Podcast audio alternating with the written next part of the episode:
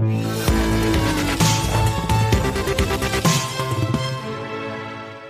il, fallait, évidemment qu'on en parle de ce pétrole. Euh, qui, il s'est pas passé grand-chose sur le pétrole pendant des semaines et des semaines cet été. Et puis là, tout d'un coup, pouf, hier, on, on, passe sous les 40 dollars le baril. Comment expliquer ce décrochage? On en parle avec Pierre, Pierre Sabatier. Bonjour Pierre. Bonjour David. Économiste et euh, président du cabinet Prime View. C'est vrai que pendant quasiment tout l'été, on, navigué aux, aux alentours de 45 dollars. Mm -hmm. et, puis il y a eu cette séance mouvementée d'hier. Et là, je me dis, mais qu'est-ce qui s'est passé? On a perdu 6-7%. Là, on est un peu juste au-dessus, à peine au-dessus des 40 dollars euh, le Brent. A, a, posteriori, vous me dites a posteriori, on peut tout expliquer mm -hmm. Comme d'habitude. Bon, déjà, ça fait plaisir de vous Hein, oui, c'est vrai. vrai. Ça, voilà, ça faisait longtemps. Euh, alors, sur le pétrole, alors.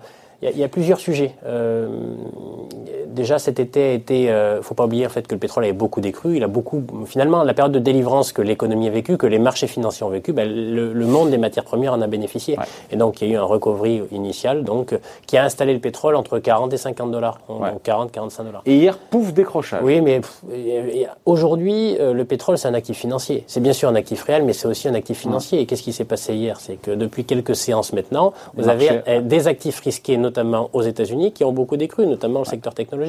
Et donc la réalité, c'est que euh, c'est quoi le lien entre les valeurs de la tech américaine qui décrochent et un pétrole qui décroche aussi Mais c'est le statut le statut. C'est là où c'est compliqué sur les matières premières. Il y a des matières premières qui servent à produire, donc clairement, euh, c'est l'offre et la demande qui fait le marché. Bah, il y en a d'autres. Le pétrole un petit peu aussi quand même. Bien sûr, il a bien sûr ce statut-là, mais il a un autre statut. Hein. C'est un peu comme l'or, d'une certaine ouais. manière. L'or, c'est aussi en fait un actif réel, et pour autant, il a une valeur financière, c'est-à-dire qu'il est considéré par les grands investisseurs institutionnels au niveau mondial comme euh, un actif qu'on va jouer euh, en prévision d'une demande sans avoir à le consommer soi-même. Et donc, d'une certaine manière, alors bien, bien, évidemment, en fait, cet actif financier, il est classé dans la catégorie. Chacun a son étiquette, hein, sa carte d'identité dans l'actif financier. Euh, les obligations, c'est sûr. Euh, L'or, c'est sûr. Enfin, c'est comme le coffre, concrètement. Mmh. les actions, c'est risqué. Le pétrole, c'est aussi, ça fait aussi partie des actifs risqués. Et lorsque vous avez de la tension, une tension sur les actifs risqués, eh bien, il est totalement illusoire d'imaginer que le pétrole peut s'en sortir, sortir, indemne. Donc, concrètement, là, aujourd'hui, sur le mouvement qu'on qu actuellement. On une forme de, plateau sur les marchés financiers et il y a de la, l'aversion pour le risque qui est en train d'émerger. Euh, c'est assez logique, hein, puisque vous l'avez évoqué jusque-là, les, les, nouvelles économiques ben, ont été bonnes jusque-là, commencent à se tasser. Ouais. Donc on est plutôt sur... On sans est être pas, mauvaise. Sans être mauvaise, hein, mais on est plutôt sur un plateau. Donc on n'est pas... On, on, était en rut jusque-là, c'est-à-dire qu'on avait un effet de base très positif. En rut. Ou en rut, n'est-ce pas? Je, ça, ça, me parle? Surtout vous. Hein. Voilà. Et, euh, et, donc concrètement, maintenant, on a des, on a des niveaux d'indicateurs économiques qui sont bons, qui sont toujours en expansion, mais euh, sur des niveaux qui sont plus faibles que les ouais. mois précédents. Et tout ça amène à une forme de de, de, de, respiration, de digestion. On a subi un choc, on s'en est relevé pour le moment, mais on reste à des niveaux qui sont assez faibles en termes d'activité. Et donc là, quand on parle d'actifs financiers, pourquoi vous jouez les actions Pourquoi vous jouez le pétrole? Ben Vous jouez essentiellement ces actifs-là lorsque vous êtes optimiste et positif quant ouais, à la ouais, demande ouais. qui va venir. C'est très rare, hein, très honnêtement, c'est très rare en réalité. Alors même si je sais bien que c'est un sujet de spécialistes, hein, euh, c'est quand même très rare que ça soit l'offre qui fasse le prix. Là, clairement, c'est la demande projetée ben sur, qui sur fait la, le prix. Ben justement, sur cette demande projetée future à mmh. venir, la demande mondiale, quand on écoute les experts, ben finalement, c'est un peu plus morose Hum? demande d'or noir bah, que ce qu'on attendait. Oui. Mais moi, j'ai cru comprendre que ça repartait fort en Chine et donc il y avait du, de la demande en, en hydrocarbures. Alors, euh, bah non, non, justement, ça repart pas très fort en fait en Chine en termes de consommation de pétrole. Ça repart en Chine sur les exportations, mais déjà, il va falloir voir si, c'est quelques points, ça n'avait pas forcément une tendance. Il va falloir si, si, si les pays consommateurs euh, finissent par euh, avoir des rythmes de croissance qui soient relativement faibles. Faut pas rêver. Hein, les exportations chinoises, elles vont se tasser également.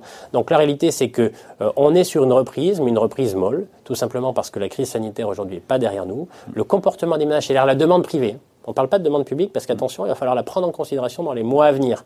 C'est-à-dire que notre bon vieux Keynes, même qui est assez gros d'ailleurs, hein, qui a pris du poids au cours des derniers mois, en fait, est, est, est à nouveau sur le devant de la scène. Ce qui fait que jusqu'à maintenant, sur l'offre et la demande, on raisonnait demande privée. En gros, qu'est-ce que vont consommer les gens? Et c'est ça qui faisait l'économie. C'est ça qui faisait la, la, richesse créée. Tout de même, attention, euh, tout le monde a fait bien sûr le plan de relance monétaire hein, ouais. création monétaire ouais. à tout va, où finalement on évite la crise de liquidité, même si demain on aura peut-être à gérer une crise de solvabilité, on ne va pas rentrer dans les détails ouais. techniques. Pour demain après-demain. Euh, N'est-ce pas? On se reverra, j'espère. Une, une et après l'autre. Hein. Voilà. Euh, mais donc, habituellement c'était la demande privée, mais attention, les plans de relance budgétaire, c'est pas autre chose que du keynésianisme pur jus, concrètement. Donc là, on, on, ça veut dire quoi le keynésianisme C'est pas simple. Hein. C'est-à-dire qu'on a une demande privée et maintenant tout le monde s'accorde à dire qu'elle va être molle, c'est-à-dire qu'on va pas avoir une reprise, on va pas, on va pas revenir au temps d'avant, qui était une norme, et cette norme, elle a disparu, elle sera probablement plus faible. Mais euh, là, chaque pays, il va de son plan de relance budgétaire. Plan de relance budgétaire, ça veut dire quoi? Ça veut dire qu'il va y avoir de la demande publique. C'est-à-dire que celui qui va payer, in fine, ça va être l'État.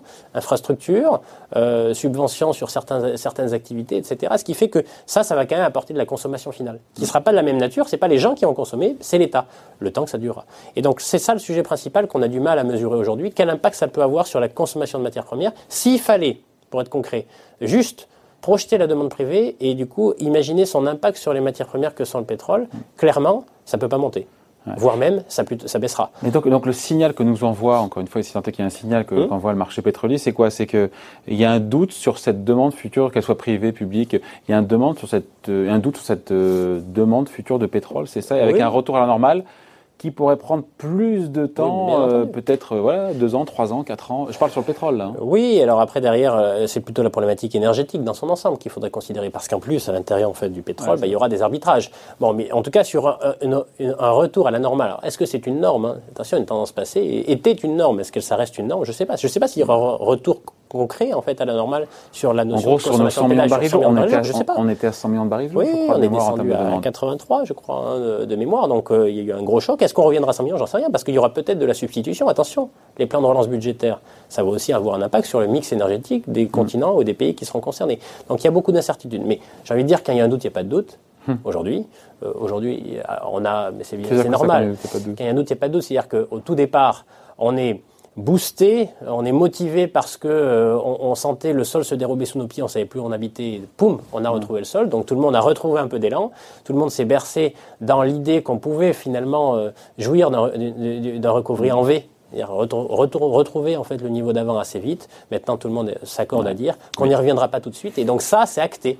Maintenant, encore une fois, euh, la vraie question qui va, qui va arriver, c'est ben, dans quelle mesure les, ces gigantesques plans de relance budgétaires vont interagir sur la demande finale de pétrole, difficile à dire. Si on se met à construire, euh, je le vois derrière vos images, en fait, des usines dans tous les sens, des infrastructures dans tous les sens, évidemment, ça va nécessiter de l'énergie, donc peut-être du pétrole. Mais c'est aujourd'hui, les investisseurs peuvent pas se projeter là-dessus. C'est-à-dire qu'il y a encore trop de trop d'incertitudes de, sur la manière dont va interagir notre bon vieux Keynes dans l'économie dans les mois à venir. Avec, si on regarde un peu de manière un peu plus fine, plus, un peu précise sur euh, ce qu'il y a d'encourageant en termes de demande de pétrole, la consommation de carburant, tout ce qui est euh, trafic, voiture, mm-hmm. camion, a quasiment retrouvé son niveau d'avant-crise. Et là, on revient aux problématiques sectorielles. Par mm. contre, s'agissant du kérosène qu'on met dans les avions, évidemment, on n'a pas rattrapé la moitié du chemin. Oui, bah, il y a du mouvement quand même. Hein. attendez, la notion de délivrance, c'est-à-dire confinement, tout s'arrête. Euh, délivrance égale euh, tout repart. Et donc, c'est aussi un peu pour ça que le, le pétrole, peut-être à très court terme aussi, est assez fragile. Parce qu'on sort quand même de la saison dans laquelle les gens bougent le plus naturellement, le plus naturellement, à savoir les périodes de vacances. Et donc il y a beaucoup de pays du monde dans lesquels bah, maintenant. Un trafic aérien réduit de moitié en Europe. Voilà, hein, un trafic aérien réduit de moitié et qui risque pas de revenir à la normale. Euh, là pour le coup, mm. avant, euh, je ne sais pas si on y reviendra pour le coup, parce que c'est évoqué juste, juste alors, il va y avoir quand même des conséquences sur la nature des échanges hein, physiques donc euh, entre les continents, euh, avec des conséquences, enfin avec des conséquences des, des, des, modifications géopolitiques en cours, à savoir une recontinentalisation des échanges. C'est-à-dire que probablement la Chine commercera plus avec la Chine, enfin avec l'Asie, les États-Unis plus avec les États-Unis, l'Europe j'en sais rien parce que l'Europe a toujours du mal à, à, voir là où elle veut aller ou avec qui elle va commercer. Mais, mais tout ça fait que sur le secteur aérien déjà un, c'est un manque à gagner. Euh, sur Attention, il n'y a pas que le carburant, il y a aussi le chauffage tout de même. Ah bah là, en l'occurrence, euh, bah, il risque d'y avoir en fait un impact énergie alternative dans lequel il y aura peut-être une demande finale qui va être moindre, pour des raisons réglementaires, parce qu'un certain nombre de pays font des choix dans le cadre des plans de relance sur un mix énergétique qui sera moins favorable à la consommation de, pétrole. Voilà. Et, euh, de fuel.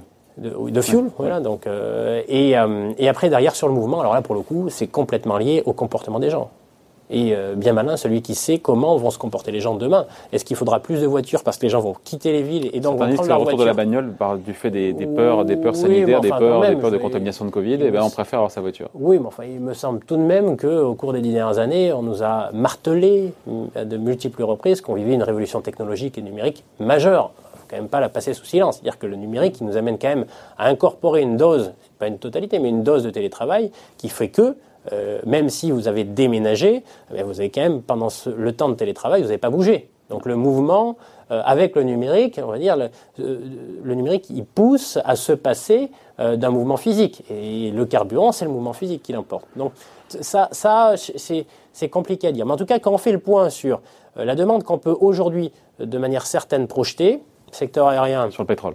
sur le pétrole, compliqué. carburant, les mix énergétiques qui sont, euh, qui sont projetés ne sont pas très favorables à, cette matière première. La demande privée, euh, difficile à dire, mais on voit bien que les indicateurs commencent à se tasser. La vraie question qui reste, c'est l'impact, encore une fois, bah, de la sphère publique euh, qui, aujourd'hui, a sorti... et, qui pourrait peut-être changer la donne, encore une fois. Parce que... Qui pourrait changer la donne, dans un contexte où, évidemment, attention, vous êtes face au seul cartel autorisé au niveau mondial, tout de même, oui, le pétrole. Le pétrole. C'est amusant, d'ailleurs. Euh, ça fait où il y a quand même, ça, fait, voilà, mais où vous avez quand même une, une, capacité. Il y aura quand même des chocs d'offres hein, là-dessus. Hein. C'est là où c'est un peu plus complexe que sur les autres matières premières. Il n'y a pas que la demande qui compte, il y a aussi un peu l'offre. Déjà, un, vous avez le cartel qui permet de quand même produire moins pour maintenir le prix. Ouais.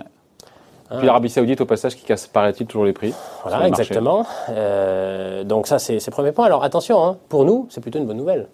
Pour les pays consommateurs, euh, vous avez déjà une situation de chômage dans laquelle les gens sont en, volume beaucoup plus précaire qu'avant. Si vous aviez en plus l'énergie, alors là, je veux dire, voilà. Donc ça, c'est plutôt positif. Après, il y a la question qu'on n'a pas du tout abordée euh, sur le pétrole et on ne peut pas la passer complètement sous silence, c'est qu'aujourd'hui, il n'y a pas que le pétrole conventionnel qui compte, hein, il y a aussi le pétrole de schiste. Évidemment. Et aujourd'hui, les producteurs américains sont en grande difficulté. Hmm. Donc, ça, à court terme, ça peut quand même, mais, mais, je dirais que ça, ça ce, cette thématique de l'offre, euh, elle est aujourd'hui, selon nous, à très court terme, secondaire par rapport à cette thématique des difficultés qu'on a à mm. projeter une demande qui redevienne plus élevée que par le passé. Ce que je retiens, il nous reste 30 secondes, c'est que c'est pas aberrant a posteriori d'avoir ce décrochage hier, au vu de tout ce qu'on a dit. Maintenant, c'est le, voilà, c'est le mouvement qui comme assez perd 17% sur le pétrole en une journée, c'est pas rien. Quoi. Oui, alors il y a de la volatilité, mais enfin, faut quand même pas. Voilà, c'est vraiment très très lié pour le coup. Là, la mécanique de l'aversion pour le risque sur les actifs financiers en général, c'est plutôt le statut d'actif financier, d'actif financier, qui explique. Euh, qui explique cette baisse. Mais bon, globalement, entre 35 et 45, on est probablement 45 euh, dollars, on est probablement sur une valeur d'équilibre. Euh, du prix du pétrole de manière ponctuelle, mais peut-être même de court et moyen terme pour le coup. On en reparlera. Merci en tout cas, explication signée Pierre Sabatier, économiste et président du cabinet Prime View. Merci Pierre. Merci David.